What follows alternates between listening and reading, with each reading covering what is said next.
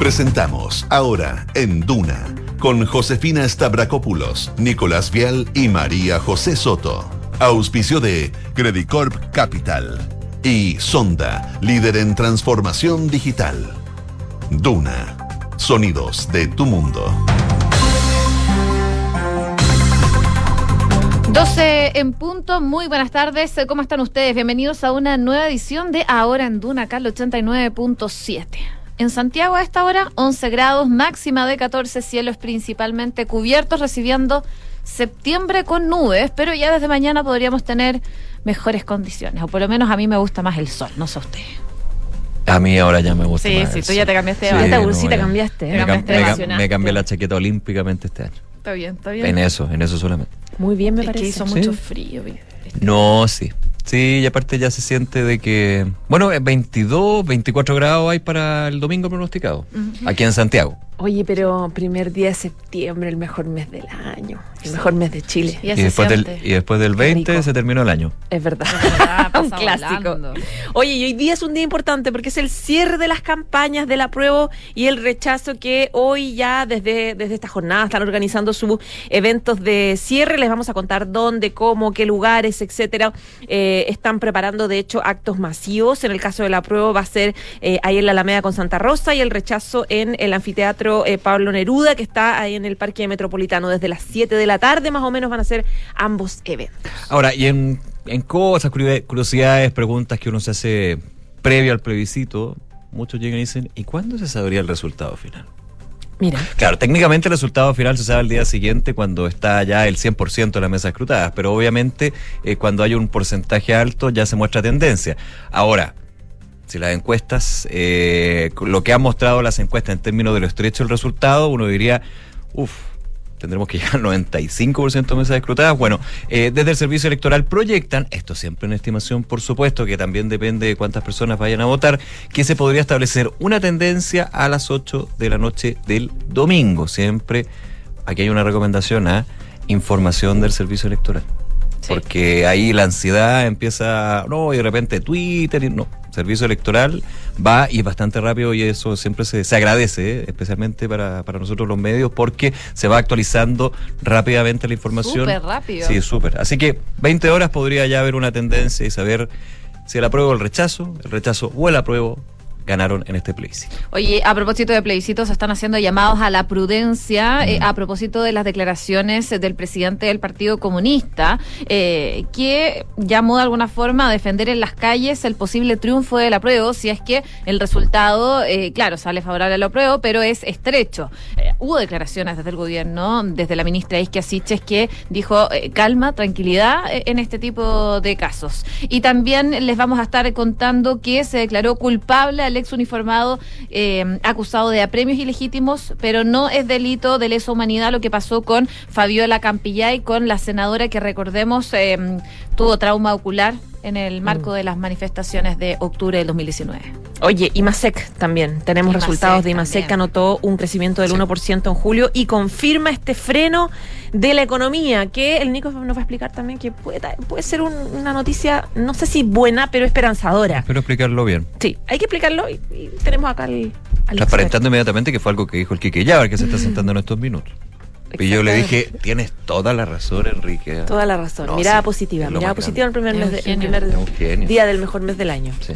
Oye, noticias internacionales también. Hay reacciones eh, en todo el mundo a propósito de este informe eh, de Naciones Unidas sobre China, donde se reconocen las violaciones a los derechos humanos. Pekín se eh, defendió, apunta a fuerzas anti-chinas y acusa a Michelle Bachelet, que ya no está, recordemos que ya dejó su cargo de doble estándar.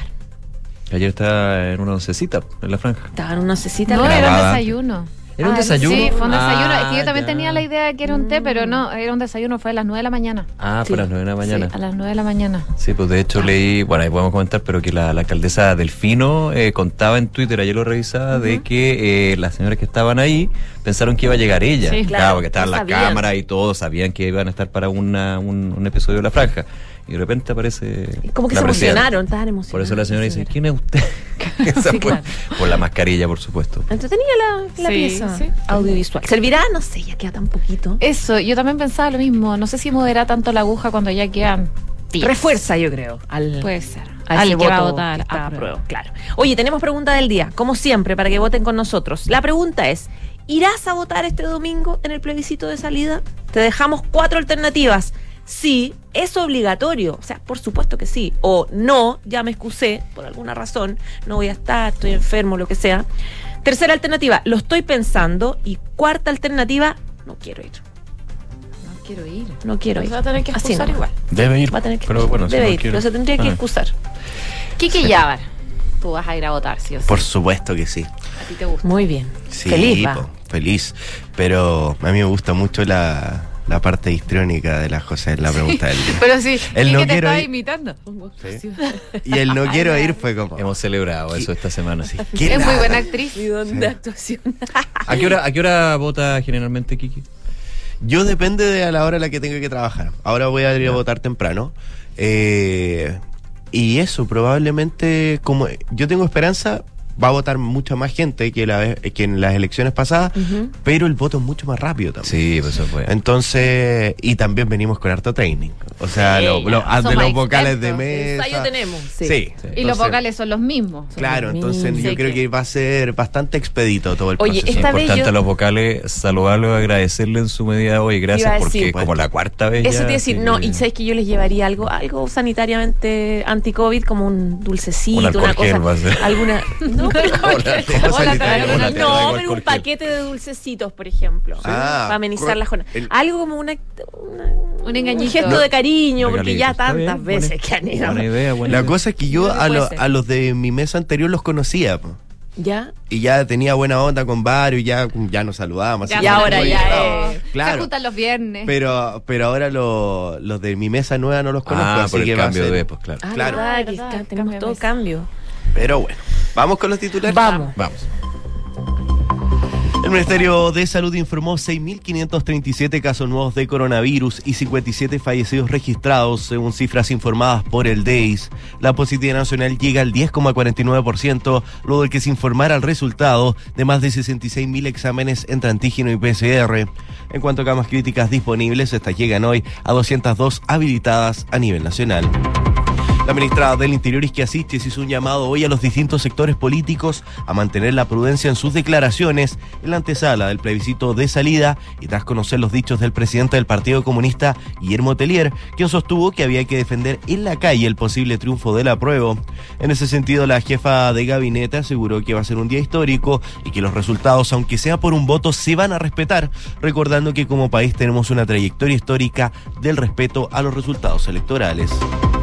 El gobierno anunció hoy un reforzamiento en el despliegue de las fuerzas de la macrozona sur y que ya había sido adelantado el día martes por el subsecretario Manuel Monsalve. La información fue dada a conocer por la ministra del Interior Isquia Siches tras la reunión semanal de evaluación de esta herramienta constitucional con el fin de agilizar la respuesta ante nuevos hechos de violencia. La presidenta del Partido Socialista se refirió a los dichos del presidente del Partido Comunista, Guillermo Telier, y aseguró que son desafortunados y nosotros vamos a reconocer los resultados. Paulina Bodanovich se desmarcó de su homólogo comunista, quien llamó a salir a la calle para defender el triunfo del apruebo si esto se impone estrechamente. Se los adelantaba, en el Imaseca notó un crecimiento del 1% en julio y confirmó el freno de la economía. La expansión económica del séptimo mes del año se ubica dentro del rango esperado, considerando que las estimaciones de los analistas apostaban por un incremento de hasta el 1,5%. El Tribunal Oral en lo Penal de San Bernardo declaró al ex capitán de carabineros Patricio Maturana como culpable por el delito de premios ilegítimos con resultado de lesiones graves gravísimas en contra de la senadora Fabiola Campillay. La justicia concluyó que el exfuncionario fue el responsable de disparar la lacrimógena que cegó a Fabiola Campillay en el año 2019 en el marco de unas manifestaciones ocurridas en el contexto del estallido social cuando la hora parlamentaria se encontraba esperando locomoción colectiva. Ministro de Obras Públicas, Juan Carlos García, anunció hoy que no habrá racionamiento de agua para el periodo de primavera 2022 y verano 2023 en todo el país, incluyendo las regiones de Coquimbo, Valparaíso y Metropolitana, que era donde se preveía un mayor riesgo debido a la sequía y la escasez hídrica. En relación a esto, el ministro García aseguró que el gobierno no descansará frente a la situación de crisis hídrica que vive el país y que durante el segundo semestre se anunciará impulsarán también legislaciones en eficiencia hídrica. Y un equipo de la ONU llegó a Ucrania para examinar las condiciones de seguridad de la planta nuclear más grande de Europa. El ministro de Relaciones Exteriores ruso, Sergei Lavrov, dijo que Moscú espera imparcialidad del equipo que inspeccionará la central de Zaporilla. Y Joaquín Niman debuta mañana en la Live Golf. El chileno que el martes fue oficializado en la reciente Liga Saudí hará su estreno en el Boston Invitational. El formato de este circuito es de un certamen de tres días y sin corte. Muchas gracias, Quique. Muchas gracias a ustedes. 12 con 11. Oye, ya empiezan a cerrarse las campañas. Es el fin del periodo de campaña de cara al plebiscito del 4 de septiembre y ambas opciones, el apruebo y el rechazo, van a tener actos masivos esta jornada. Sí, eh, ya durante esta semana el Comando Unitario del apruebo dio a conocer el cartel de artistas que va a estar presente en el escenario que va a estar ahí en Alameda con Santa Rosa desde las 18.30 horas. Entre los artistas que están eh, confirmados está Anita Tiyuk, Solos Vázquez, Francisca Valenzuela, Iyapu, eh, Santa Feria, Topo como Rey, entre otros, van a tener una transmisión en vivo que va a estar dirigida por el emblemático director de teleseries Vicente Sabatini. La coordinadora del comando, que es la diputada Carol Cariola, señaló que es un acto que tiene música de todo tipo, cueca, trap, reggaetón, cumbia, música folclórica y también las artistas de alto reconocimiento que van a estar en ese escenario marcado y representando la voz de las mujeres que están muy presentes en esta nueva constitución, decía Carol Cariola. Por su parte, el también diputado Vlado Mirosevich realizó un llamado a hacer de este evento masivo en la antesala de la votación y esperan que eh, lo de hoy día sea un evento que se acuerden durante los próximos años porque dice va a ser multitudinario. Hicieron un llamado a quienes ya han decidido a estar por el apruebo a que vayan a este evento, que van a ser, va a ser más bien un evento familiar, pacífico, donde van a hacer una demostración de fuerza en favor del apruebo. Por el otro lado, en el rechazo, el anfiteatro Pablo Neruda del Parque Metropolitano será el lugar escogido por las organizaciones de la sociedad civil por el rechazo para hacer el cierre de campaña. Hasta ayer en la noche, por lo menos, eh, ya eh, se tenía más que claro que iba a ser ahí, pero principalmente por las complicaciones que habían tenido durante los últimos días, por espacio. Incluso eh, durante esta semana acusaron que hubo discriminación por parte de la alcaldesa de Santiago, Iracy Hasler, porque, eh, según lo que dicen ellos, no le quiso dar un lugar en la comuna de Santiago cerca de la moneda para hacer el acto de cierre de la campaña del rechazo como ellos querían. Bueno, em, según lo que dice eh, Valentín Letelier, que es eh, que es parte de, perdón, que mm, Claudio Salinas, que es parte de este, de este evento del rechazo, dice que van a tener tiempo y que lo, lo organizaron ya igual con anticipación, pero que lamentablemente no les habían dado la autorización que ellos querían. A unos metros más allá, dice, vamos a tener un cierre de campaña que va a ser millonario en relación a la campaña del apruebo, pero eh, hay un trato discriminatorio acusado a él a propósito de esta situación. De todas maneras, en Chile Vamos había bastante molestia porque el despliegue del apruebo por el cierre de campaña fue mayor a la del rechazo. Sin embargo, los partidos argumentaban que al ser una campaña ciudadana se esperaba que los organismos de la sociedad civil lideraran cualquier evento. De ahí que ni la UDI, ni RN, ni Evópoli organizaron un gran acto multitudinario, pero esperan poder desplegarse a lo largo mm, del día durante el terreno nacional. Así que parte de los cierres que se van a ver durante la tarde del día de hoy. Bueno, tú lo decías entonces, la prueba va a estar en Santa Rosa con la Alameda y el rechazo va a estar en el anfiteatro Pablo Neruda y en el Parque Metropolitano, razón por la cual hay desvíos de tránsito por estos cierres de campaña. Según informó Carabineros, los desvíos de tránsito en las calles capitalinas van a comenzar a contar de las 5 de la tarde de hoy en la cual los vehículos particulares y de transporte público van a tener distintas rutas. Para el transporte público, por ejemplo, la ruta en dirección al oriente va a ser desviada por Avenida España, mientras que hacia el poniente va a ser desviado por el Eleodoro Yáñez para luego seguir por calle Bellavista, bajando finalmente por Avenida Brasil. Los buses de transporte público que se dirigirán a la dirección al norte por Vicuña Maquena, Vicuña Maquena van a ser desviados por Rancagua, retomando el rumbo por calle Seminario, mientras que Carmen va a ser la calle que deberán usar las micros en la dirección al sur. Los vehículos particulares, en tanto, van a estar desviados por Tarapacá, poniente a oriente, por Santa Isabel, poniente a oriente, mientras que para dirigirse de norte a sur eh, podrán optar por Santa Rosa, Vicuña Maquena y calle Manuel Rodríguez. Es parte de los cambios que van a hacer entonces estas rutas alternativas eh, de cara a ambos cierres de, cam- de campaña que van a ser básicamente en el centro de la capital, entre Santa Rosa y también entre el Cerro San Cristóbal. Eh, de más está decir que si no tienes, si, si puedes tener una alternativa o no trasladarte a ese lugar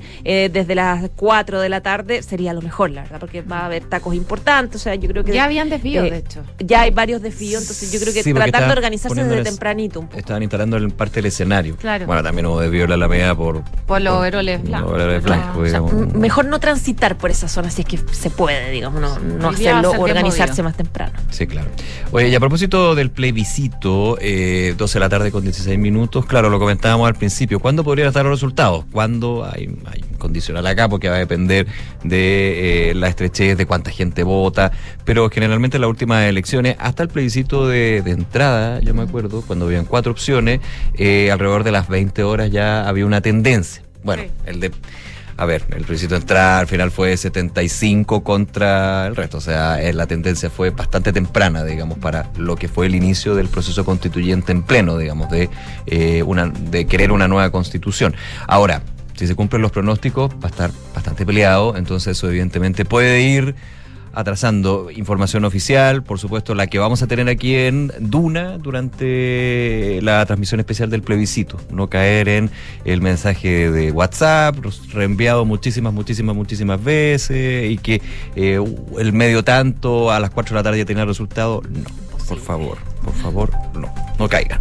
En conversación con el diario Cooperativa, el presidente del Consejo Directivo del Servicio Electoral, Andrés Tagle, señaló que debería haber un grueso de mesas escrutadas para marcar tendencia a las 20 horas, lo que permitiría conocer los resultados oficiales de un primer conteo.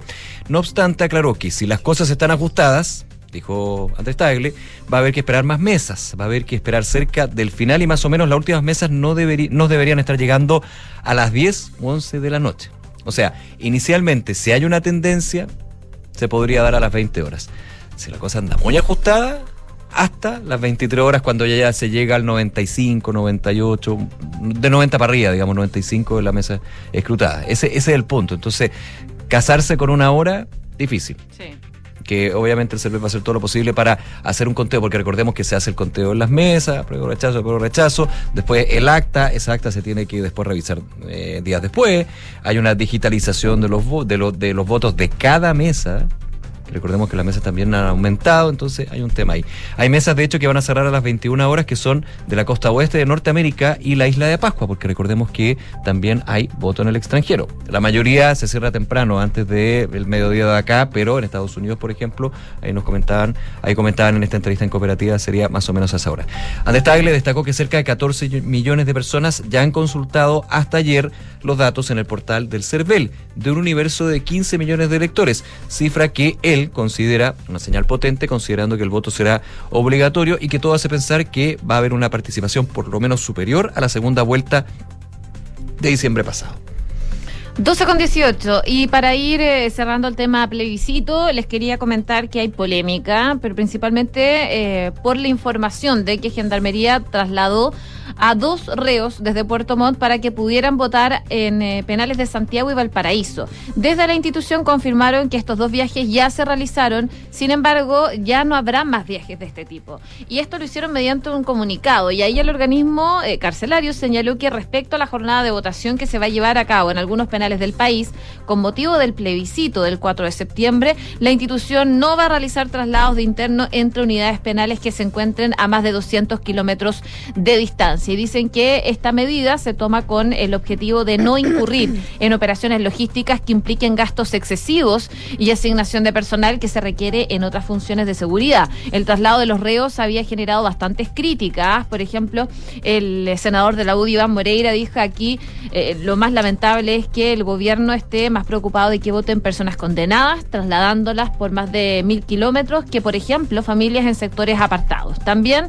desde el gremialismo, el diputado Henry Leal comentó que están eh, viendo que Gendarmería está trasladando presos de una región a otra con un importante despliegue logístico para que puedan votar en la próxima elección, gastando importantes recursos de todos los chilenos.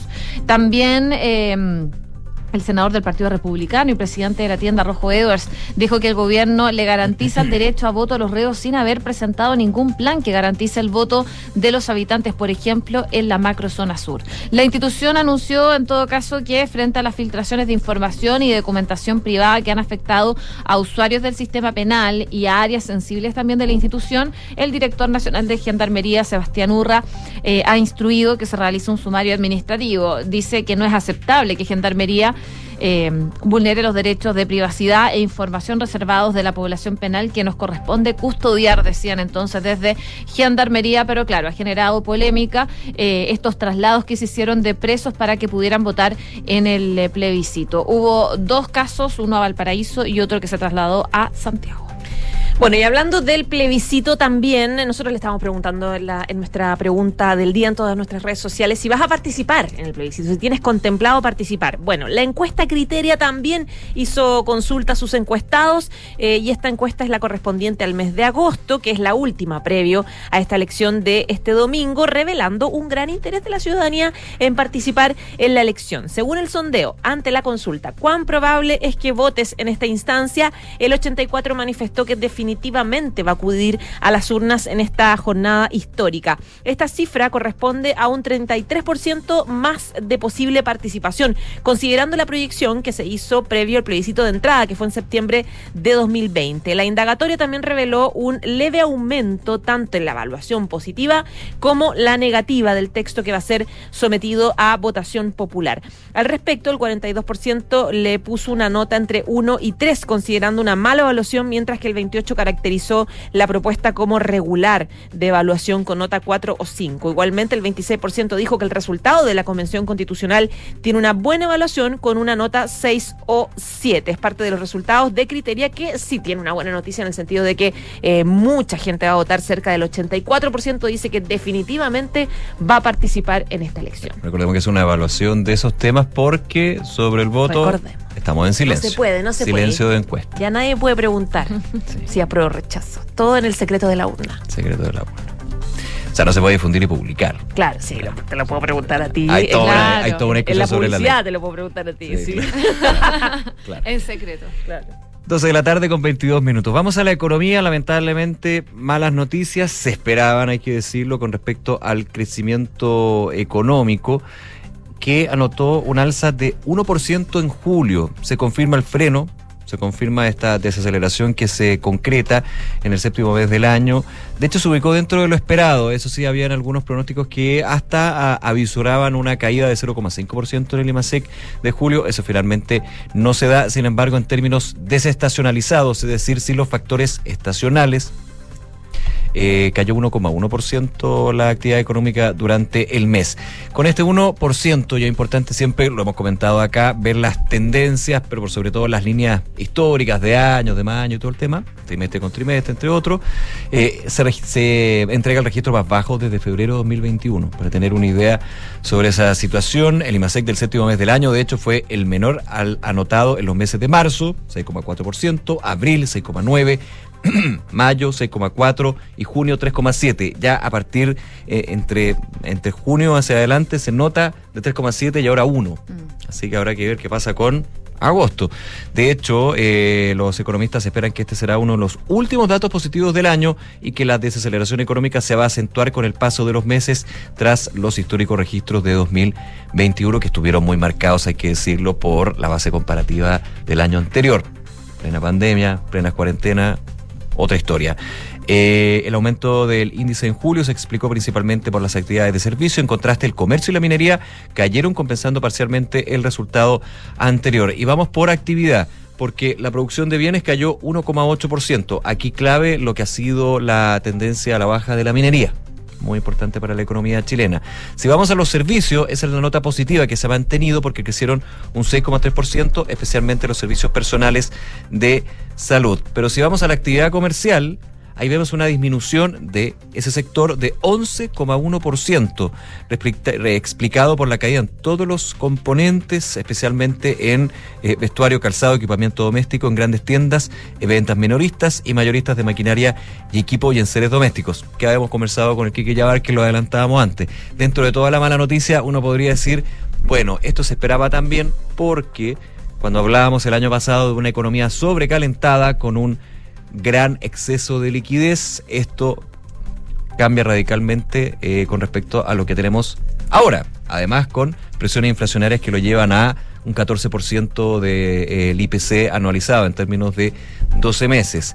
Eh, ¿Cuál es la, la, la, visión positiva que uno podría tener? Que el comercio también ya está sintiendo esto. No digo que sea bueno que el comercio resienta esto y caiga, pero que de todas maneras esto puede influir en que el tema, y ahí también tiene que ver con la tasa de política monetaria, vaya sintiendo ya un efecto en los próximos meses, no ahora, para una baja en los precios, por ejemplo. Esto lo lanzamos así, pero evidentemente hay que ver cómo se va comportando distintos elementos económicos en los próximos meses. Recordemos también que viene septiembre, un mes de alto consumo. Mm. con situaciones estrechas, pero que igualmente alto consumo. Ya tenemos un día más de fiestas patrias. Y eso... Eh, consumo. Sí, es consumo. Después viene fin no de estamos, año. No estamos recogiendo para el consumo. Claro, no estamos aguantando. Claro. Cada peso. Pero de todas maneras, eso nota. Ya recordemos la, la, mirada que tiene el Ministerio de Hacienda, por ejemplo, de que al último trimestre de este año podríamos, siempre en condicional, ver una tendencia moderada, pero tendencia a la baja de los precios. Ahora hay que ver productos y todo el tema, digamos. Hay productos que están más caros en una época o no. Por lo menos los productores de carne dijeron que los precios de la carne no van a subir, carne vacua. Igual hay que cotizar porque Sí, siempre hay que cotizar. Y congelar en ese sentido. Así que ahí está el dato de eh, IMASEC, que también se condice mucho con lo que ayer comentábamos, el dato de producción industrial, que cayó nuevamente. Así que ahí estamos. Oye, buenas noticias. Eh, no hay racionamiento de agua para el verano. Nos salvamos. Sí, lo confirmó. Está el fantasma ahí dando vueltas, pero algunos decíamos, Ministro. ya, llovió. Igual cayó agua en el invierno. Pero siempre los expertos nos decían, no significa nada eso. Sí, como que no... sí, pues ese era el problema. Entonces estábamos ahí en la incertidumbre. ¿Va a haber racionamiento de agua, sí o no? Porque en el verano ya nos estaban advirtiendo, oye, si la situación sigue así, la sequía está complicada, racionamiento de agua probablemente para el próximo verano del 2023. Bueno, eso por lo menos se descartó hoy día. El ministro de Obras Públicas, Juan Carlos García, anunció, después de analizar, por supuesto, toda la información de temperaturas, de agua caída, de caudales de río y nieve, entre otros factores también, por supuesto, se podía descartar, dice, la prime- eh, por lo menos para la primavera y el verano, el racionamiento de agua en las principales ciudades de la región de Coquimbo, Valparaíso y en la metropolitana. El ministro García destacó que este anuncio es fruto de un esfuerzo que se ha hecho desde el MOP, dice, para eh, distintas líneas de trabajo, con la fiscalización y con la redistribución de agua que hoy permite el Código de Aguas, con los planes de resiliencia al cambio climático que ha instruido la Superintendencia de Servicios Sanitarios y todo el trabajo, dice, de infraestructura que se está desarrollando, el que incluye el plan de aguas rurales que se lanzará prontamente. Ahora, la autoridad decía que gracias al trabajo que se está haciendo y a la redistribución de aguas en el río Concagua en los próximos días se cumpliría la meta de llenar el embalse Los Aromos, asegurando así el consumo humano de agua en el Gran Valparaíso. Por otra parte, destacó que de acuerdo al que mm, al acuerdo que llegaron con las juntas de vigilancia del río Elqui en la sanitaria de Coquimbo, esto permitió asegurar también el consumo humano en Coquimbo y La Serena con el llenado de embalses, el de Puclaro principalmente. Y también eh, García destacaba que este año cayó lluvia y más nieve que años anteriores. Aún no se puede estar tranquilos, claro, porque estamos por debajo de los promedios históricos en la mayoría de las regiones, por lo que hoy se ve reflejado en los bajos caudales que presentan la mayoría de los ríos de la zona central del país. Por lo tanto, dice, los meses que vienen después de marzo pueden ser inciertos. Pero en términos generales, las precipitaciones entre abril y agosto de este año dieron un respiro a esta escasez que se venía dando ya desde la temporada 2021-2022, mejorando la acumulación eh, de agua, eh, por supuesto, en las regiones de Atacama y Ñuble, y además eh, considerando el escenario actual, que se prevé un escenario más favorable para la temporada pasada en cuanto a escorrentía. Así que vamos a ver qué pasa, pero buenas noticias entonces, sobre todo para la región metropolitana, para Valparaíso y para Coquimbo, que ya por lo menos para la primavera-verano se descarta la posibilidad de un racionamiento de agua que nos tenía ahí al acecho. 12 del día, 29 minutos. Nos vamos, pero a la pausa. No, nos vamos todavía. Sí, sí. A la pausa, Falta pero, mucho. pero antes. Como, como no hay razonamiento, allá agua vamos. Claro, chao, ya, chao. ya estamos listos, ya no hay nada más que contar. Oye, pero antes de irnos a la pausa, quiero recordarles la pregunta del día para que voten con nosotros. Ya hay harta gente que está votando en Twitter. ¿Irás este domingo al plebiscito de salida? ¿Vas a participar? Hasta ahora sabes que el 100% de los que han votado dicen sí, porque es obligatorio. Muy Mira, bien. qué bien. bien. Muy bien. Muy bien. 12 con 30, hacemos una breve pausa, breve. Y volvemos para revisar más informaciones aquí, en Ahora en Duna. Sabemos que estar conectados al diseño y la ciudad es Smart Living, igual que vivir o invertir en Mirador Casona de Inmobiliaria Hexacón, un proyecto que aporta a la comunidad de la Florida tanto estéticamente como a nivel práctico. Destaca por su propuesta de singular belleza, desarrollo de espacios verdes y otros públicos y privados que acogen a las personas que lo habitan. Mirador Casona se agrega al portafolio Smart Invest by Hexacón, proyectos diseñados para invertir. Infórmate más en www.hexacon.cl. Enfrentar el cambio climático es tarea de todos. Duna, por un futuro más sostenible. Standard Poor's Global ha publicado recientemente sus rankings ESG, que clasifican a las compañías de todo el mundo según criterios de sostenibilidad ambiental, social y de gobernanza, asignando medallas a los mejores representantes de cada sector. En su última versión, Acciona y Acciona Energía han sido reconocidas como líderes en sostenibilidad global, entre 7.500 grandes empresas del mundo, colgándose la medalla de oro y de plata respectivamente. El ranking está incluido en el Anuario de Sostenibilidad 2022 de la Agencia Americana de Análisis e Investigación Financiera, valorado mundialmente por los resultados comparativos que entrega a la industria. Acciona, expertos en el desarrollo de infraestructuras sostenibles para recuperar el planeta. Hola, mi amor. Hola, hola, ¿cómo estás? Bien, o sea, más o menos. Acabo de colgar con el taller y el auto lo tienen la otra semana. Chuta, ¿y qué vamos a hacer para el turno del colegio mañana? ¡El turno! Tranquila, manéjate con Quinto. ¿Quinto? Sí, Quinto, una app donde eliges el Toyota híbrido que quieras y lo usas por el tiempo que necesitas. En tu caso, una RAV4, para que te quepan todos los niños. Grande Quinto. Descubre nuestros nuevos puntos de retiro y conoce todos nuestros modelos híbridos descargando la app Quinto Share. Quinto. Si queremos cambiar el mundo, primero tenemos que cambiar nosotros. Por eso en Anglo American estamos cambiando nuestra forma de hacer minería, con medidas que contribuyen a la lucha contra el cambio climático. Como parte de nuestras acciones, utilizamos electricidad de fuentes 100% renovables y reutilizamos el 92% del agua en nuestras operaciones. Porque si el cobre es determinante para el futuro, su producción también debe serlo. Por el cambio climático, lo estamos cambiando todo. Anglo American. Conoce qué más estamos cambiando en chile.angloamerican.com. Estación Plaza Gaña. Combinación con el nuevo Centro Médico de Clínica Alemana.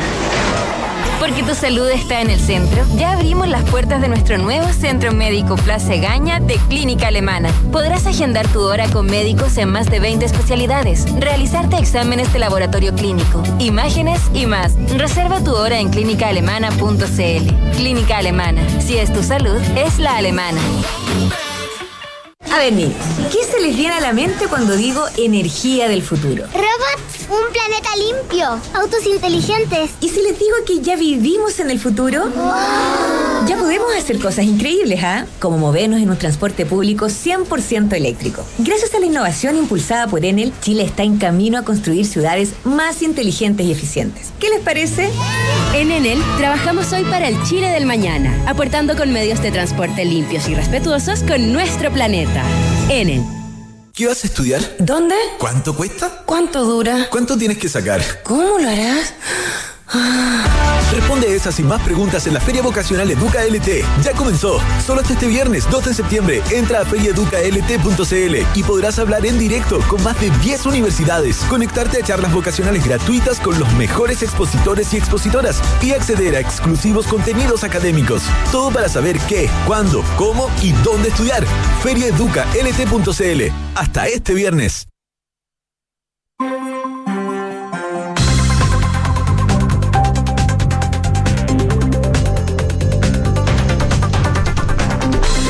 Doce con 34. Ya estamos de regreso en ahora en Duna. Es momento de revisar noticias del deporte con Francesca Ravizza. ¿Cómo estás, Fran? Bien, ¿y ustedes? Bien.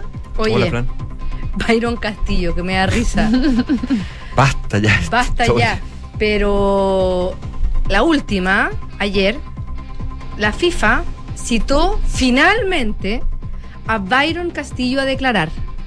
¿Por qué? ¿Se acuerdan de quién es Byron Castillo? Sí, Hemos igual hablado- hago un breve resumen. Voy Yo sé que no me ¿Cómo olvidarlo? Pero sí, sí. Bueno, va a tener que declarar el 15 de septiembre online a las 14.30 horas de Zurich. Esto debido a la insistencia del abogado que representa a Chile, precisamente a la federación, en el caso donde eh, Chile demandó a Ecuador y a Byron Castillo precisamente por eh, haber, a juicio de Chile, presentado documentación falsa donde él jugó por la selección ecuatoriana y en verdad es colombiano. Ese es el, el inicio de la historia. Ese es el inicio de la historia. En primera instancia, la FIFA no dijo no al lugar el reclamo de Chile porque nosotros le hacemos caso a las organizaciones y a las instituciones ecuatorianas que nunca han cuestionado la nacionalidad de Byron Castillo, así que nosotros nos regimos por eso, no tenemos por qué indagar más y no tenemos por qué no creerle a las instituciones ecuatorianas. Sin embargo, Eduardo Carletzo, el brasileño, que el abogado que, recordemos, Chile lo contrató porque es famoso por eh, ganar juicios ante la FIFA. Había ganado un juicio con Chile cuando se demandó a Nelson Cabrera, el, el- el boliviano, y finalmente se le dieron los puntos. Y él insistió en que le llamaba muchísimo la atención de que nunca lo hayan llamado a declarar, ni siquiera para pedirle explicaciones. ¿Y qué pasa? Que finalmente insistió, insistió Iron Castillo, nosotros- a nosotros ya se nos había olvidado, lo estábamos agarrando un poco para la chacota a Eduardo Carletzo y finalmente ayer en la tarde la FIFA dijo, ok, Byron Castillo tiene que declarar y tiene que explicar por qué eso lo cuestiona por eh, su- su- sus actas de nacimiento y, y sus documentos de identificación. ¿Qué pasa con esto? Esto no se va a terminar el 15 de septiembre, cuando la FIFA lo escuche, los alegatos y después de una resolución. Sí o sí va a terminar en el TAS. Va a terminar en el TAS si es que la FIFA le da la razón a Chile. Ecuador obviamente va a recurrir a la tercera instancia Sí. y va a y si es que y si es que la FIFA le da la razón nuevamente a Ecuador, Chile también va a recurrir al TAS. ¿Qué pasa? El 15 de septiembre recién va a declarar Byron Castillo y el 20 de noviembre parte el Mundial de Qatar, o sea, en dos meses. Y seguramente Ecuador no va a hacer ningún esfuerzo porque el juicio sea abreviado en el TAS. Claro. Eso sí, el TAS, debido a los tiempos, puede de manera unilateral hacer un juicio abreviado, tratar de hacer una resolución un poco más, más expedita. Eh, Pablo Milat, el presidente de la NFP y también de la Federación Chilena de Fútbol, pide varias cosas. Pide primero que los ocho partidos en los que se, los que se, los que jugó Byron Castillo por las clasificatorias se le den por perdidos a Ecuador y esos puntos se les entreguen a sus rivales. Seis de ellos irían para Chile, porque él jugó eh, Castillo los partidos de ida y vuelta contra Chile. Le pide también que se, eh, se, se elimine se elimine a, a Ecuador del Mundial, por lo tanto, a juicio de Chile, Chile debería ser el clasificado al Mundial. Se pide también que se sancione a la Federación Ecuatoriana y no puedan participar tampoco en el Mundial de Norteamérica del 2026. Y además se le pide que paguen un millón de francos suizos, que son un millón quince millones, un millón quince de dólares, son como 970 millones de pesos chilenos. Eso es lo que se le pide que, que pague. Está súper difícil. La ¿Pero verdad. todavía hay patria? Hablando de septiembre. Chuta, yo lo veo difícil. Y, Ya. y, y, y- y mira, yo siento que me estoy comiendo mis palabras, porque yo al principio decía, eh, Chile tiene que ir sí o sí al Mundial, hacer eh, todo lo que sea necesario por ir al Mundial Sí, lo, lo hablamos. porque hay plata, porque la- el, u- el- el último mundial seguramente de la generación dorada, porque siempre es importante competir, porque incluso por un tema anímico, que se nos viene el plebiscito, se van a venir tiempos difíciles, sea cual sea el resultado, y un poco a la gente eh, el fútbol le, da alegría, le quita un poco la ansiedad, el estrés, y por eso eh, yo pensaba que era, era importante que Chile fuera al mundial, pero visto lo visto ayer en el partido sub-23 de Eduardo Berizzo ante Perú, el amistoso, pienso que eh, eh, hicieron un buen partido, le ganaron 1-0 ayer a, Perú, muchos jugadores que están destacando en los primeros equipos de la Liga Nacional, de la U, de Colo Colo y de la Católica, también, bueno, Bartichotto que está en Palestino, que es de la, de la Católica, Alexander Aravena también que el gol. Y digo, ¿no será quemarlo a estos jugadores y en tres meses más mandarlo al Mundial porque seguramente van a estar en las nóminas de Berizzo, por algo Berizzo también los nominó? ¿No será apresurado? En, por- en el bien del fútbol. ¿No será Mm. mejor que ellos vayan con sus tiempos, estén preparando los Panamericanos de Santiago 2023, luego la Copa América y luego las clasificatorias para el 2026? Hablando como proceso deportivo, yo creo que no es bueno que Chile vaya al Mundial. Hablando como espectáculo, como plata, como hincha, Como para el país. como para el país, Sí. creo que Chile debería No. ir al Mundial. Sí, se entiende. Son dos posturas distintas Son dos dimensiones. Y ya hay que hay que buscar un, un término medio, pero pero yo creo que también va a depender, esto da lo mismo lo que bien Severizo igual, porque esto es una cosa que partió antes de él y que la ANFP ha continuado y también continúa porque bueno, está gastando mucha plata en el abogado y hay una cosa de honra, de orgullo, del papelón, o sea, la prensa sudamericana internacional sigue diciendo que Chile quiere tratar de entrar por la ventana. Lo bueno es que se sumó Perú, porque Perú como perdió en el repechaje por penales contra Australia, se sumó a esta demanda y cuando Byron Castillo declare va a estar la Federación Peruana, la Federación Chilena, la Ecuatoriana, Byron Castillo y la FIFA. Pero tú planteas la disyuntiva sobre ir o no ir, si nos conviene o no, como si fuera una alternativa real que está, que está cada vez más latente, ¿o no? O sea, es que si es que está la demanda, hay una alternativa de que Chile gane, el juicio. Ya, y si es pero que el, resu- Chile- el triunfo sería ir No lo sé, porque o, el- o una sanción para Ecuador. Esa es mi. Depende de lo que decida la FIFA, Claro. eh, porque el triunfo también puede ser perfecto, Ecuador queda descalificado, los puntos no se dan y sube el que le tocaba, que es Perú. O sea, podríamos estar ayudando a Perú en el fondo. Podríamos estar eh, ayudando a Perú. No me acuerdo, no sé si ustedes se acuerdan si finalmente los partidos de Brasil con Argentina no se van a jugar o todavía está eh, la petición de la Federación Argentina y Brasileña para para poder jugar para no jugar estos partidos porque va a coincidir con fechas FIFA de preparatorio. No me acuerdo, yo me acuerdo que hace muy poco Argentina hizo la solicitud de que no se jugara el partido. Si es que ese partido no se ha jugado, que por- es que por eso no me ¿El acuerdo. partido con Brasil? Sí, por las Pero clasificatorias. eso no- yo creo que ya entiendo Sí, que ya lo parece que eliminaron. sí, se Es que suspendió. Se que- suspendió, ¿verdad? Se suspendió No, definitivamente. no, yo leí se que suspendió ya- definitivamente, entonces no he hecho No, nada. ya, Porque, ahí ya no, fue, que- porque si es que el partido no estaba suspendido, Es- legalmente las clasificatorias no están terminadas. Claro. Y como no están terminadas, los puntos están abiertos. Esa alternativa ya no queda porque si se suspendió. Pero Son las leyes de la FIFA. Ya la fue. FIFA Ahora, cuando dicen a reclamar a la FIFA, eso es lo que estamos haciendo también. O sea, el, el antiguo de refrán, Chile está agotando todas sus alternativas porque ve una posibilidad y porque ve una conveniencia. Ahora, también hay un tema. Desde lo político, futbolístico, administrativo. Eh, la situación de Pablo Milat no está fácil en la NFP y de hecho él mismo dice si los clubes los clubes finalmente quieren que yo que siga acá va a ser tema de ellos no está fácil lo de él, lo de Cajicado. Entonces, esto puede ser también.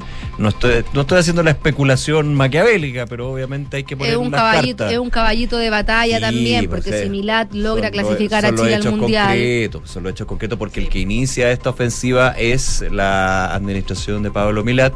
Ok, entonces es un tema también que va a estar muy presente, digamos, en una posible, si es que lo quiere finalmente, eh, Obvio. reelección. Sí, obvio. Y, y, y también. Eso influye. hay- muchas cosas que influyen también. Bueno, y que hay- no es malo, digamos, es parte de. Así es la política. Claro, es que aquí no es política, pero es La política del fútbol. Es la política del fútbol. fútbol, para, para, para ser claro. Es que Igual es importa- importante plantearse en este tipo de, pero que lo hemos planteado muchas veces, que la federación tiene que estar separada de la asociación, Sí, es porque esta, negro. esta es una discusión de la Federación Chilena de Fútbol. La selección chilena es de la federación y finalmente el presidente de la NFP, si es que es lo que estamos especulando de que es como su caballito de batalla para ser reelecto como presidente de la asociación, demuestra que no tienen que estar juntas.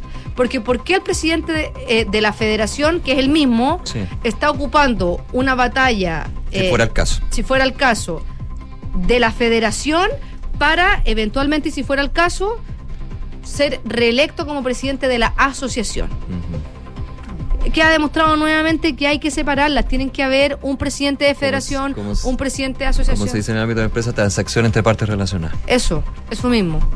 Bueno, se verá. Vamos a ver. Oye, hoy día a las 7 de la tarde, ¿Qué cosa? dobles. Las hermanas Williams Wow. vuelven a los dobles. Serena Williams que eh, ganó, pasó a tercera ronda contra todo pronóstico.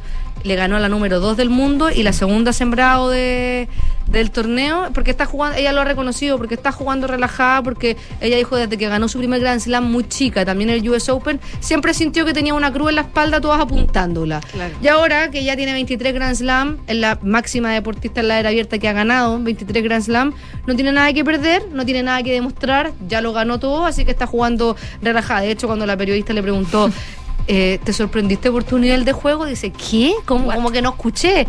No, que si te sorprendiste con tu nivel de juego, dijo, ja, ja, ja. Mm, Solo soy sereno. Solo soy Serena. Grande. Gracias, Fran. Que estén Gracias, bien. Fran. Nos vemos. Chao.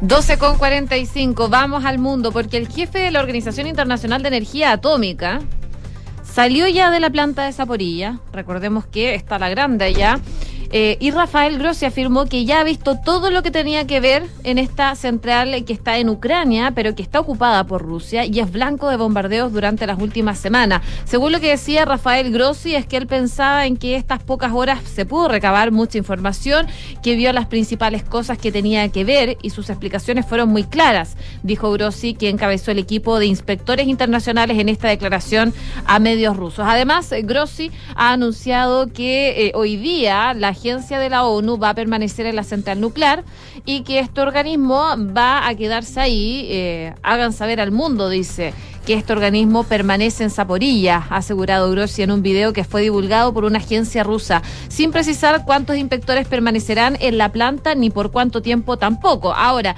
esta misión de eh, la Organización Internacional de Energía Atómica llegó hoy día, según ha informado la agencia nuclear ucraniana. Además, un portavoz del organismo confirmó la llegada del equipo de inspectores, dice que esta misión ha llegado a la central ya de Zaporilla, eh, el viaje del equipo que debe establecer cuáles son las situaciones de la planta, la más grande de Europa y que ha sido sometida a ataques que ha puesto en riesgo su funcionamiento, es parte de lo que se va a analizar. Y según la agencia Interfax, este convoy de la ONU eh, formado por nueve vehículos, entró en territorio de la mayor planta atómica de Europa alrededor de las 2.15 de la tarde. Y un grupo de 14 expertos de esta agencia, eh, la Agencia Nuclear de la ONU, con sede en Viena, tenía como misión evaluar la situación de Zaporilla que fue tomada por el ejército ruso hace ya seis meses, pero hay gran preocupación y se está viendo constantemente qué está pasando en esta central de Zaporilla porque se habla de la posibilidad de un desastre nuclear. Dos cosas internacionales también importantes. La primera es que China se defendió a propósito de este informe de Naciones Unidas, el informe de Naciones Unidas sobre eh, violaciones a los derechos humanos en la región de Xinjiang, donde consideró que basado en la desinformación y mentiras fabricadas por fuerzas anti-chinas se hizo este documento, que recordemos afirma que el pueblo, el pueblo de Uigur y otros de la religión musulmana podrían haber sido víctimas de crímenes contra lesa humanidad cometidos por las autoridades chinas porque distorsionan las leyes y políticas de China, calumnian sin motivo e interfieren en asuntos internos, dice en un eh, comunicado la misión diplomática china. Por otro lado, agrega que este informe ignora los logros en derechos humanos conseguidos por gente de todas las etnias. Recordemos que la misión diplomática aseguró que las críticas del informe son completamente contradictorias con las declaraciones que emitió durante su visita de trabajo en China, que estuvo encabezada por la eh, ex alta comisionada de la ONU para los Derechos Humanos, Michelle Bachelet. Y también otro tema internacional de Rusia tiene que ver con el presidente Vladimir Putin, que acudió hoy a despedirse de Mikhail Gorbachev al hospital moscovita, donde el pasado martes falleció el último líder soviético, según informó el portavoz del Kremlin, Dmitry Peskov. Eh, antes de viajar, el presidente pasó por el Hospital Clínico Central, donde se despidió de Mikhail eh, Gorbachev. Depositó flores en el féretro, dijo Peskov en su rueda de prensa telefónica diaria. Sabemos que la ceremonia se de despedida será el 3 de septiembre, pero lamentablemente, dijo el portavoz, eh, la agenda del presidente no le permitió permitirá asistir y por ello decidió hacerlo hoy sin falta para despedirse. De esta forma, Putin se despide del féretro de Gorbachev en el hospital donde falleció, pero no acudirá a su funeral. 12 con 49 y una mirada rápida a los mercados internacionales porque comienza septiembre, ya han habido varias noticias desde la economía, desde lo geopolítico, la situación de Ucrania y Rusia que han estado moviendo a los mercados y eso también nos afecta a nosotros.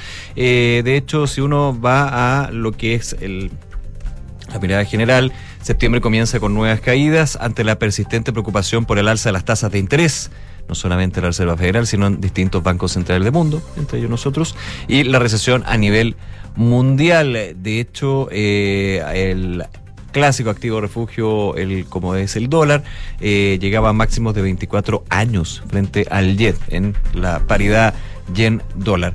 En Wall Street los principales indicadores abrieron en rojo, el Dow Jones cayó 0,5%, el S&P 500 un 0,6% y el Nasdaq un 0,7%. Europa una situación similar, bastante más acentuada. En Francia, por ejemplo, se caía 1,2%, el DAX alemán 1,1% de descenso y Reino Unido mostraba un descenso de 1,3%. Ya en Asia eh, los mercados habían terminado también con eh, bajas importantes, un 2%, eh, el Nikkei, perdón, un 1,5% y el Kospi surcoreano 2,3%. De hecho, los índices estadounidenses han sufrido cuatro días consecutivos de caídas desde que el presidente de la Reserva Federal estadounidense, Jerome Powell, dijera el viernes pasado que el Banco Central de Estados Unidos probablemente tendrá que mantener las tasas de interés lo suficientemente altas como para ralentizar la economía durante algún tiempo con el fin de bajar los máximos de inflación de cuatro décadas. Historia que nos suena muy cercana. Conocida. Conocida, es, es que está buscando esa palabra, muy conocida. Eso es. 12 con 51. Estás en Ahora en Duna. Hay noticias en el ámbito policial, porque el Tribunal Oral en lo Penal de San Bernardo declaró culpable al ex capitán de carabineros Patricio Maturana por el delito de apremios ilegítimos con resultado de lesiones graves, gravísimas. Esto en el caso de eh, la senadora Fabiola Campillay. De forma unánime, Maturana fue declarado como el autor de los graves heridas que mm, sufrió Campillay. Todo esto, recordemos, en el marco del estallido social eh, y quien recibió una bomba lacrimógena en el rostro que la llevó a perder tres de sus sentidos, la visión, el gusto y el olfato, y sufrir lesiones en el cráneo y otras secuelas que son permanentes. El tribunal se formó la convicción de que fue él, el ex capitán, quien disparó dicha lacrimógena. El hecho ocurrió, sabemos, eh, en las manifestaciones del 2019, esto en la comuna de San Bernardo, en el contexto de las manifestaciones derivadas del estallido social. Su intención no fue usar el arma para dispersar o disuadir muchedumbre, sino su propósito fue hacer daño, dijo la magistrada magistrada Marcela Nilo. Durante la lectura del fallo, Nilo también indicó que las circunstancias en las que ocurrió el hecho no se justificaban al actuar del ex uniformado, ya que los manifestantes se encontraban en una importante distancia y su actuar no generaba problemas con el tránsito ni tampoco eh, presentaba peligros de terceros. La, la condenada del, la, la condena del uniformado se va a conocer entonces el 10 de octubre. La Fiscalía Occidente solicitó 12 años de cárcel, según lo que indica la fiscal a cargo del caso, y para poder determinar la mencionada condena, el tribunal descartó eventuales agravantes por estimar que todos se encontraban eh, comprendidos en el hecho acreditado. Además, se reconoce la irreprochable conducta anterior de Maturana, según lo que se conoce. Así que, bueno, parte de lo que se da a conocer el día de hoy respecto al caso de Fabiola Campillay, declararon culpable a este ex carabinero, Patricio Maturana, que eh, dejó ciega a Fabiola Campillay a propósito de esta bomba lacrimógena lacrimógena. Bueno, vamos a cambiar de tema. Volvemos al, al plebiscito. A propósito de unas declaraciones que hizo el presidente del Partido Comunista, Guillermo Tellier, que generaron mucha polémica de manera transversal. Él llamó ayer en una entrevista a la radio Nuevo Mundo, que está vinculada al Partido Comunista, llamó a salir a la calle para defender el triunfo del apruebo. Él dice que si gana el apruebo de manera estrecha, la derecha va a tratar seguramente de cuestionar el resultado. Entonces, ese día dice, yo por lo menos soy un convencido que ya conociendo los primeros resultados del triunfo del hay que salir a la calle a defender ese triunfo, decía el presidente del Partido Comunista, algo que rechazaron varios sectores, entre ellos la ministra del Interior, Isquia Siches, quien hizo un llamado transversal a la prudencia en las declaraciones.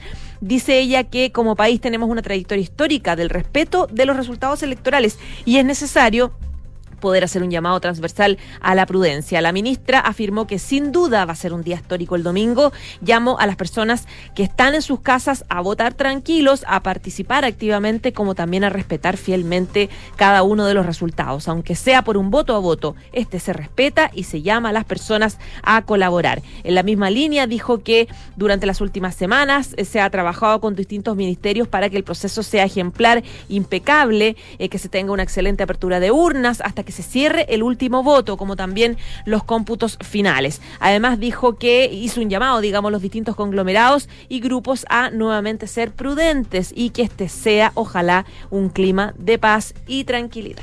Ya había un re- rechazo transversal también y críticas al presidente del Partido Comunista por esta frase, por estas frases, estas declaraciones en el mundo político. Eh, por ejemplo, la presidenta del Partido Socialista esta mañana en Radio Universo dijo que las declaraciones de Telier son desafortunadas, asegurando a nombre del partido que se van a reconocer los resultados. Hay confianza en la democracia, en el organismo técnico que es el CERVEL. Chile se ha caracterizado por tener siempre procesos limpios y esto no va a ser la excepción. Otra reacción, el... eh, eh, presidente de la Cámara de Diputadas y Diputados, Raúl Soto, que se mostró en desacuerdo con ese llamado y dijo, es, es, es imprudente estar avivando a la población a salir a la calle anticipadamente. Muy por el contrario, hay que hacer un llamado a la ciudadanía a respetar el resultado y al mundo político también. Desde la otra vereda, por ejemplo, la alcaldesa de Providencia, Belén Matei, criticó los dichos y señaló que le llama la atención la falta de respeto y falta de responsabilidad con la que está actuando el presidente del PC. Es inaceptable lo que él está haciendo, es llamar de alguna manera a la violencia y lo único que Chile no necesita en este minuto es violencia. Eh, la diputada Camila Flores también dijo, para nada sorprende que una vez más el Partido Comunista no esté respetando la institucionalidad. El DC Erika Edo hizo un llamado a la gente a que el 4 de septiembre no escucha a los políticos peor evaluados, dijo del país, y vaya a votar libremente con libertad de conciencia y opte por el apruebo o rechazo con total libertad. Es tiempo en que los políticos debemos guardar silencio y escuchar a la gente. Y también hay muchísimas declaraciones, digamos, sobre este tema, pero eh, una también que salió es la del senador Ricardo Lagos Weber, quien emplazó al timonel del PC a que se disculpe por poner en duda la, la labor del servicio electoral si es que gana el apruebo, señalando que hay que salir a las calles a defender ese triunfo. 12,56. ¿Puedo ir a la economía? Por favor, todo suyo. Solo te quiero dar un dato. Dame. Porque se habló harto de esta entrevista del presidente Gabriel Boric de, en la revista Time. Bueno, Está muy comentado esa, Está muy comentado, esa ¿no de esas dos preguntas y respuestas, sí. Bueno, la propuesta del presidente Boric de unir América Latina bajo una sola voz para presionar a naciones más ricas para que produzcan sus emisiones más rápido, para que las reduzcan, por supuesto, e incluso condicionar las exportaciones de materias primas o energías limpias a cambio del comportamiento de consumo en los países más desarrollados, es algo que está encendiendo el debate. Y en ese sentido, el ex viceministro de Energía y Minería, Juan Carlos Llobet, en una entrevista que tuvo con Raudia Pauta, fue bastante crítico al planteamiento del presidente. Él dice, no veo mucha elaboración tras esa idea. Está desconectado de cómo funcionan los mercados internacionales. Esto no tendría ninguna efectividad, más bien podría ser algo contraproducente para nuestro país. Y además afirmó que este es un anuncio que no ayuda a traer inversión y darle confianza a los socios comerciales. Dar este tipo de señales es un error. No me parece bueno dejar caer una idea así de forma tan liviana sin haberla evaluado previamente, decía este ex ministro, este biministro más bien del gobierno anterior, del eh, presidente mm, Sebastián Piñera, que critica finalmente estas declaraciones que dio el presidente Gabriel Boric en la entrevista con Time. Oye, y antes de irnos, hablemos del dólar. Está cayendo hoy día. Ayer subió. Se está bien movido, bueno, como los tiempos. Eh, ayer cerró en 894 pesos con 50 centavos, acercándose a los 900 pesos, pero a esta hora está cayendo 2 pesos con 50 centavos, 0,28% con respecto al día de ayer, y se ubica en los 892 pesos. Mira. O sea, superó los 890 ayer y ahora está de a poquito llegando a caer de los 890. ¿Cómo irá a estar el lunes? Qué ganas de saberlo. No te digo, no, no tengo la bola de no, cristal, no, nadie la tiene. Nadie la tiene. Nadie la tiene. Pero va, va a estar entretenido eso también. 12 con 58. Nos vamos a la pausa, pero antes les recuerdo la pregunta del día para que voten con nosotros. ¿Irás a votar este domingo en el, plebiscito de salida? Se mantiene la misma votación. 100% de nuestros encuestados dicen sí porque es obligatorio. Muy bien, recordemos que hay otras tres alternativas. No, ya me excusé, lo estoy pensando o no voy a ir. Vota con nosotros. Pausa y volvemos para revisar más informaciones aquí en Ahora en Duna, el 89.7. Credit Corp Capital tiene el agrado de invitarlos a la próxima versión de nuestro evento Investor Conference 2022, donde analizaremos la actualidad de los mercados regionales junto a los líderes de la industria financiera. Nos reuniremos virtualmente el próximo 21 y 22 de septiembre. Los invitamos a registrarse en creditcorpcapitalconference.com, donde encontrarán toda la información necesaria del evento. Te esperamos este 21 y 22 de septiembre. Sonda, trabajamos para que disfrutes tu vida, impulsando la innovación y el desarrollo de soluciones que acompañen la transformación digital de las organizaciones de hoy. Cuenta tú también con el respaldo, agilidad y eficiencia del líder en transformación digital de la región. Conócenos en sonda.com. Porque en Sonda trabajamos para que disfrutes tu vida. Sonda. Make it easy. Podrás decidir. El 4 de septiembre deberás votar si apruebas o rechazas el texto de nueva constitución propuesto por la Convención Constitucional. Deben votar todas las personas habilitadas para sufragar, porque en este plebiscito constitucional votar es obligatorio. Y para votar es clave saber dónde, ya que tu mesa no será la misma y tu local puede haber cambiado.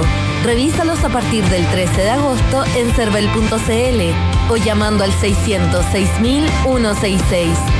Porque tú decides, vota. Servicio Electoral de Chile. Cervel.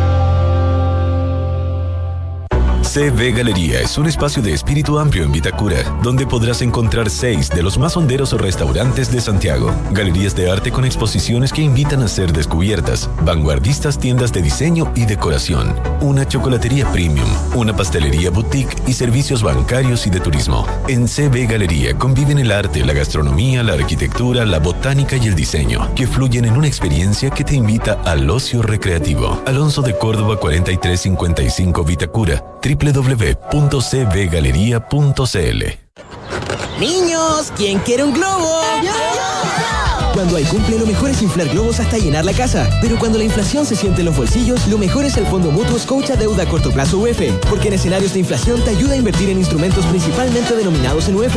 No te pide monto mínimo y todo 100% digital. No te des más vueltas. Conoce esta y otras alternativas en Scotia Fondos.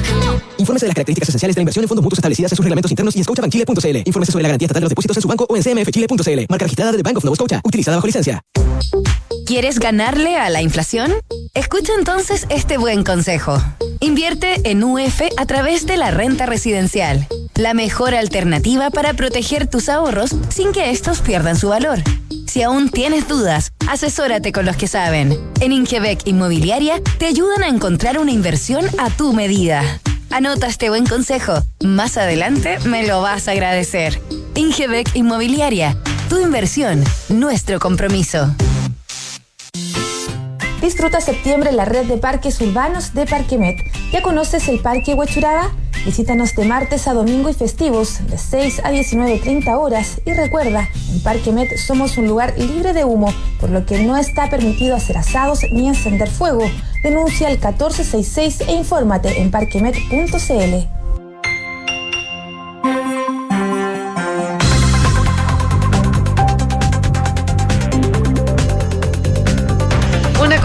minutos, estamos de regreso en Ahora en Duna. Es momento de hacer un resumen de las principales informaciones que están ocurriendo en Chile y el mundo en los titulares junto a Quique Yávar. La ministra del Interior, Isquia Siches, hizo un llamado hoy a los distintos sectores políticos a mantener prudencia en sus declaraciones en la antesala del plebiscito de salida y tras conocer los dichos del presidente del Partido Comunista, Guillermo Tellier, quien sostuvo que había que defender en la calle el posible triunfo del apruebo. En ese sentido, la jefa de gabinete aseguró que va a ser un día histórico y que los resultados, aunque sean por un voto, se respetan, recordando que como país tenemos una trayectoria histórica del respeto de los resultados electorales.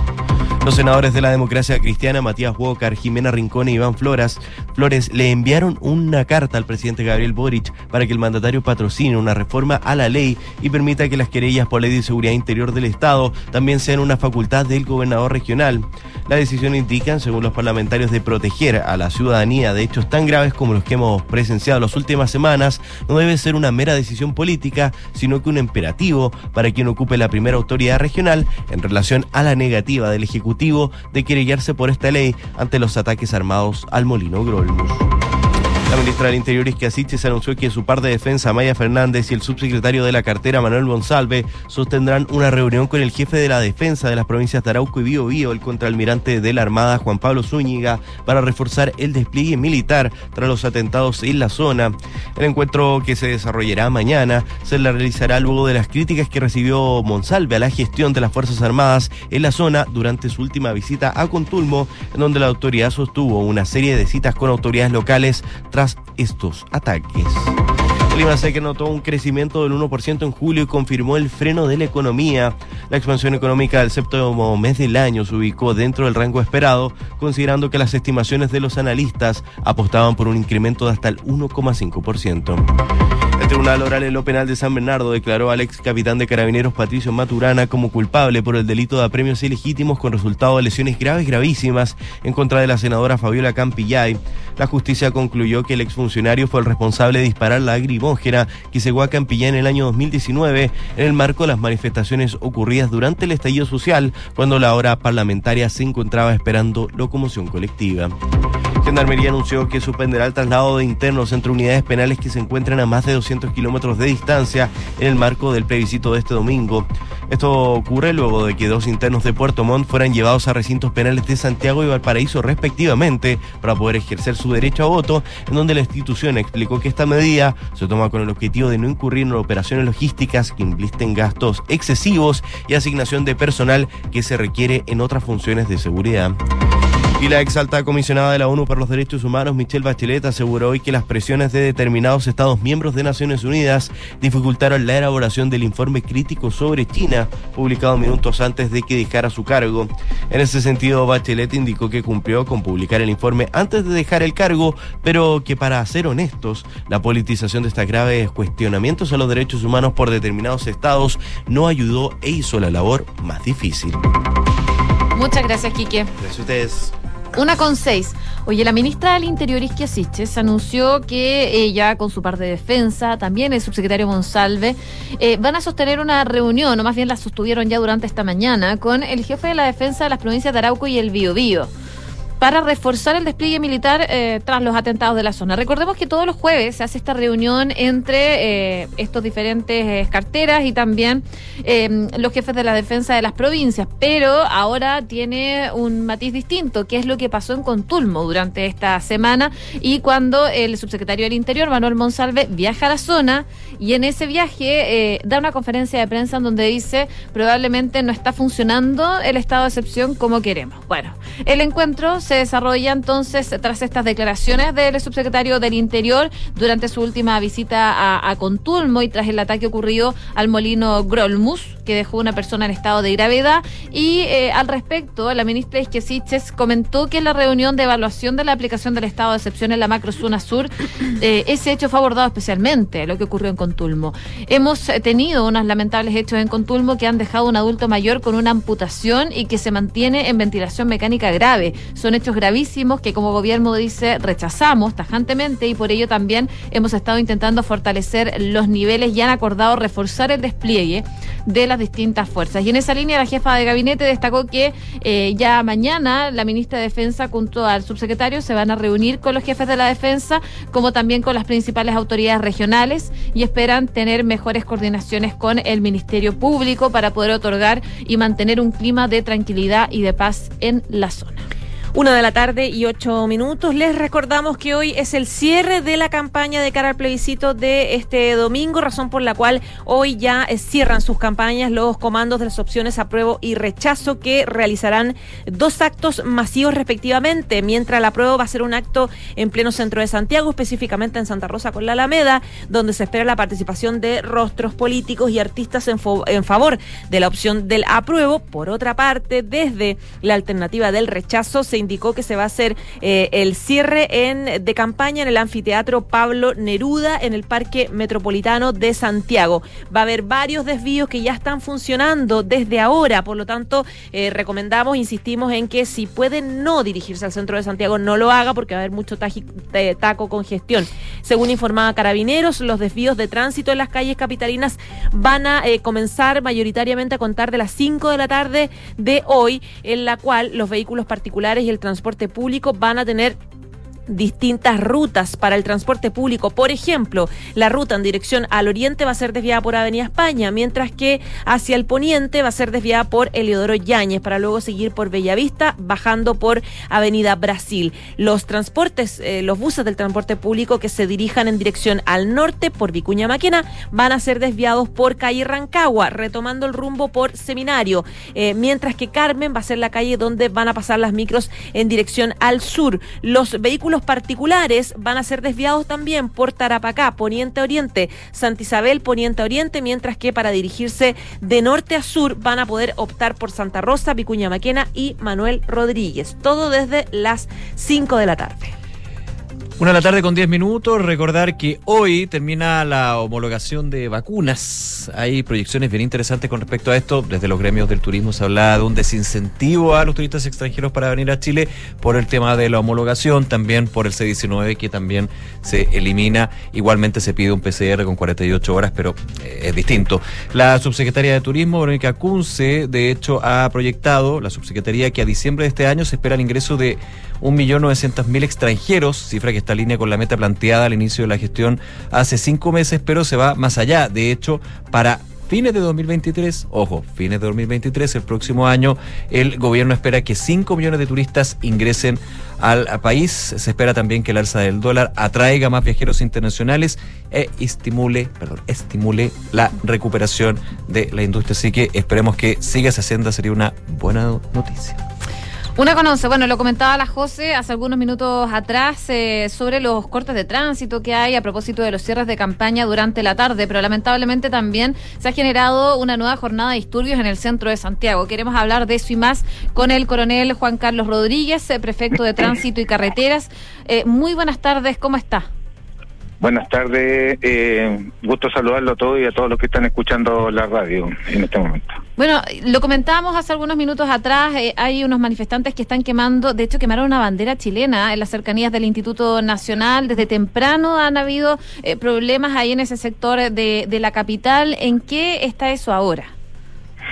Sí, mire, durante toda la mañana prácticamente hemos tenido algunas situaciones en el centro de Santiago que han salido algunos estudiantes de, de diferentes establecimientos y han habido algún tipo de manifestaciones, tal como lo ha señalado usted. Nosotros a raíz de eso hemos implementado servicios de desvíos de tránsito y obviamente personal de control del orden público ha tenido que operar en el lugar a fin de tratar de restablecer el orden en el lugar. Esto está suscitándose estamos preparados para la contingencia que pueda estar de lo que está sucediendo y de lo que pueda suceder eh, durante todo el día. Sí, coronel, ¿cuál es la expectativa que hay respecto de lo mismo, de la situación de seguridad, tomando en cuenta que los últimos eventos entre rechazo y apruebo en general ha habido eh, no, no, no eh, situaciones eh, tan graves o tan complejas de violencia, pero sí episodios de enfrentamiento? Eh, ¿Cuál es la expectativa para esta tarde? Mire, nosotros eh, estamos eh, como carabineros preparados para poder eh, restablecer el orden en cualquier momento. Esperamos que sea una jornada tranquila. Recordar de que hoy día hay dos eventos de cierre de campaña, uno que se va a suscitar en Santa Rosa con Alameda y otro en Pedro de Valdivia con Avenida Bilbao. Eso obviamente eh, atrae bastante gente dependiendo de la opción que ellos vayan a optar. ¿Pero tienen Y- un estimado de cantidad de gente más o menos que podría llegar? No, no me voy a, no, no, no, no, no tenemos una, uno estimado, pero sí tenemos eh, el personal suficiente para poder aislar los dos sectores dependiendo de la gente. Eso eh, en realidad es súper dinámico. Eh, ¿Qué tanto vamos a tener que ampliar o no? Eso va a depender de la cantidad de gente que se esté movilizando en el sector. No podría yo dar una Mm. cifra de personas que van a ir por evento, no, no me atrevería a dar un número. Pero sí le reitero que nosotros como carabineros, tanto en el área de tránsito como en el área de orden y seguridad, vamos a estar presentes para poder solventar cualquier demanda. Estamos conversando con el coronel Juan Carlos Rodríguez, prefecto de Tránsito y Carreteras. Eh, coronel, eh, los desvíos, producto de estos dos eventos que se van a realizar, ¿tienen una hora de término o esto se puede ir adaptando, digamos, a las necesidades que se den eh, en, en terreno, digamos? Mire, contarle un poquito desde que del día de ayer nosotros, a raíz de la instalación, en, en el sector central, el día de ayer ya se empezó a instalar en Santa Rosa con Alameda Claro, un escenario. un escenario.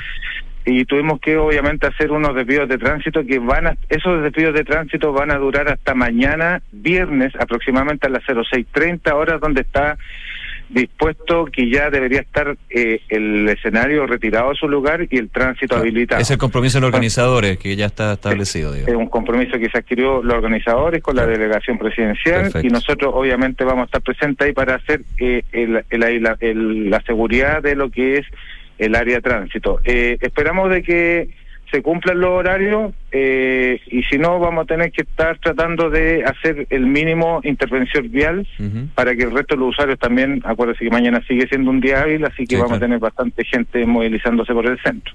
Y con respecto al otro cierre de campaña que se va a hacer en Bilbao con Pedro de Valdivia, entiendo que hay un escenario que se va a armar dentro de una plaza, entonces el impacto vial no va a ser tanto, pero sí vamos a tener que cerrar algunas calles o por Bilbao o por San... por... Eh, Claro, para llevarse las por, cosas, eh, digamos. ¿Perdón? Para llevarse las cosas, para entenderlo así. O sea, igual tiene que llegar un camión y, ser y, y cargarse para, Claro, para y también es por el desplazamiento de la gente Y por que pueda ir al gente. evento. Toda la razón, claro, claro. entonces nosotros obviamente, eh, como la gente se va a estar desplazando en este momento, nosotros a lo mejor vamos a tener que estar aislando ciertos lugares para que este desplazamiento de a pie que hacen no vaya a tener alguna situación que pueda producir un accidente de tránsito por parte de un vehículo. Coronel, eh, bueno, sabemos que este plebiscito del domingo es obligatorio. Hoy día son los cierres de campaña, pero ya el domingo me imagino que hay un despliegue también en ese sentido por parte de carabineros para resguardar los colegios y también eh, porque el voto es obligatorio y las personas que no puedan ir a votar, por ejemplo, por lejanía del local de votación donde están, van a tener que dejar constancia. ¿Ya se ha empezado ese proceso? ¿Cómo es? ¿Si tienen algún número respecto a esto? Mire, eh, para poder contextualizar la, la pregunta, dividirlo en dos.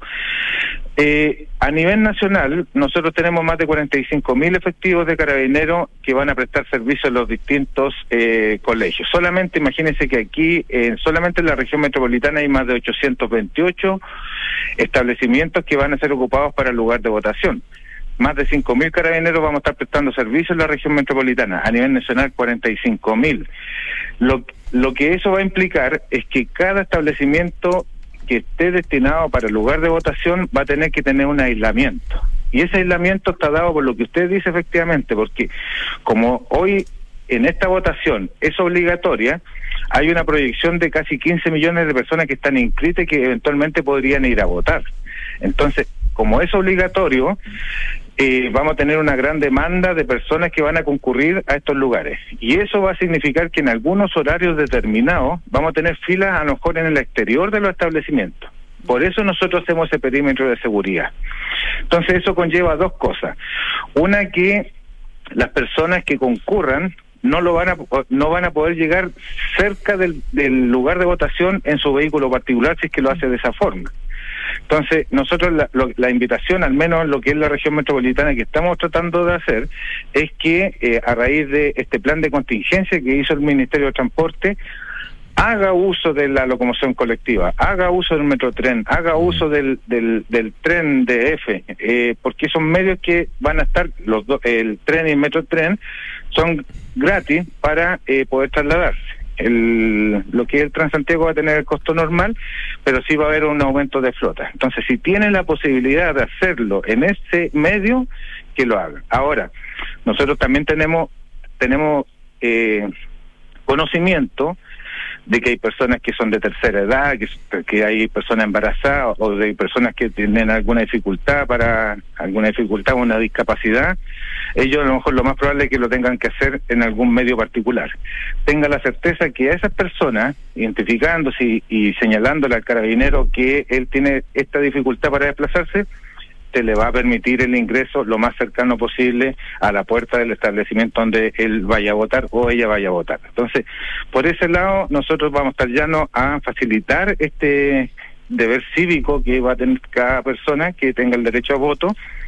Y por otro lado, eh, la, con respecto a la consulta de la de la Excusa. excusa, es súper importante esa pregunta porque hay muchas dudas al respecto, porque en otras votaciones, en otros tiempos, usted podía dejar la constancia el día antes, el día durante y el día después del- de la votación. Hoy día solo se va solo está permitido legalmente hacer la votación el día de la votación, es decir, el día domingo. Y solo por un motivo, que es mantenerse a más de 200 kilómetros de distancia del lugar de su votación. Entonces, ahí nace la pregunta del resto de las personas que dice, bueno, pero si yo estoy con licencia médica, o yo ando fuera del país, o yo tengo otro motivo, eso no va a ser, eh, re- eh, no se le va a coger una constancia por ese motivo, Claro, sino eso- que va a tener...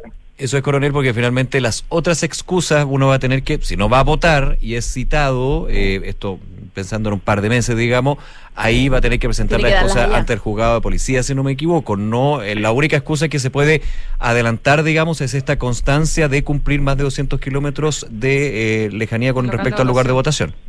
Claro, y ahí es donde cuando nosotros estamos tratando y, y agradecemos que nosotros podamos tener la oportunidad de darle a conocer a la gente por estos medios de comunicación como son ustedes, que si yo, por poner solamente dos ejemplos, si yo estoy con licencia médica, el documento que me acredita a mí ante el juzgado de policía local es la licencia, licencia. médica física. Que también se aplicaría estoy- también por, por, por licencias de COVID o PCR positivo, si no me equivoco. todo, claro. exacto, Ese es el documento que uno llega y dice, ah, perfecto, usted está en cuarentena, no podía. Lógico. Claro. Eh, si yo estoy fuera del país, el, el pasaporte o a cualquier medio que me permita acreditar que yo estaba, el pasaje de ida y de regreso del país, los horarios, todos los medios, pero yo le doy un consejo a la gente.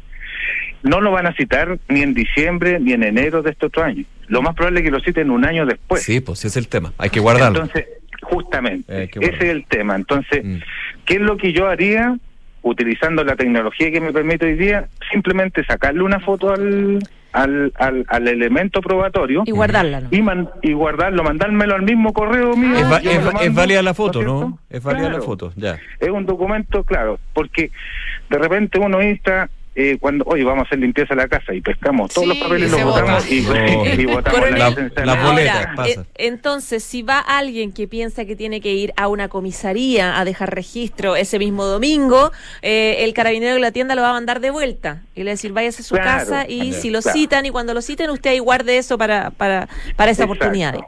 Perfecto. Entonces, eh, es importante que nosotros podamos socializar esta situación de que solamente la constancia es por más de 200 kilómetros que se le va a coger. ¿Y dónde se acoge? En la unidad policial. ¿Y el por qué? Es porque el carabinero que firma el documento, el, el, el, la- el acta que se va a levantar al respecto, va a ser ministro de fe Claro. de que la persona estaba en el lugar cuando dejó la constancia. Entonces, eh, no es electrónica, no me puedo meter en ningún sistema, solamente tengo que concurrir Bien. a la unidad policial más cercana para poder que me acojan la constancia. ¿En qué horario? Las 24 horas del día domingo. Entonces, por favor, ahí ayúdennos a poder eh, dar a conocer esta situación porque no queremos que la gente tampoco venga a perder el tiempo. Nosotros, Claro. obviamente, si hay una fila, nosotros vamos a estar comunicando en la fila que solamente se acogen constancias, pero ya va a haber perdido el tiempo de haber concurrido a la claro. De todas Entonces, maneras. es importante, pero Bien. la idea, y como para cerrar, al- a, lo menos de parte mía, es que nosotros vamos a ser un ente facilitador de todas las situaciones, tanto en los colegios, tanto en las comisarías, tanto en cualquier situación que se suscite durante el evento. Ahí vamos a estar de temprano hasta la hora que se sea necesario estar para poder ayudar a la gente. Muy bien, coronel Juan Carlos Rodríguez, prefecto de Tránsito y Carreteras, muchas gracias por esta conversación con Ahora en Duna. Gracias, coronel. Ya, que estén bien ustedes y gracias Suerte por este- la oportunidad. suerte hoy y todo bien. el fin de Gracias, semana. buenas tardes. Muchas gracias, hasta luego. Hasta luego. Oye, a propósito de lo mismo, la pregunta del día. ¿Irás a votar este domingo en el plebiscito de salida? El 100% de nuestros encuestados dicen sí porque es Ah. obligatorio. Así que excelente. Hay que ir a votar el domingo, sin duda. Tempranito, ojalá. Les cuento que la transformación digital de tu negocio nunca estuvo en mejores manos. En Sonda trabajan para que disfrutes tu vida innovando y desarrollando soluciones tecnológicas que mejoran y agilizan tus operaciones. Conócelos hoy. Sonda Make It Easy. Bien, a continuación, cartas notables. Antes Pero falta a una mención, otra mención. Falta una mención. No. Porque en Credit Corp Capital buscan ampliar tus horizontes. Invierte internacionalmente de Estados Unidos, que cuenta con un entorno regulatorio altamente desarrollado y reconocido a nivel global. Credit Corp Capital, aliados potenciando sus decisiones. Ahora sí, viene cartas notables. Luego la segunda edición de Información Privilegiada. Muy buenas tardes.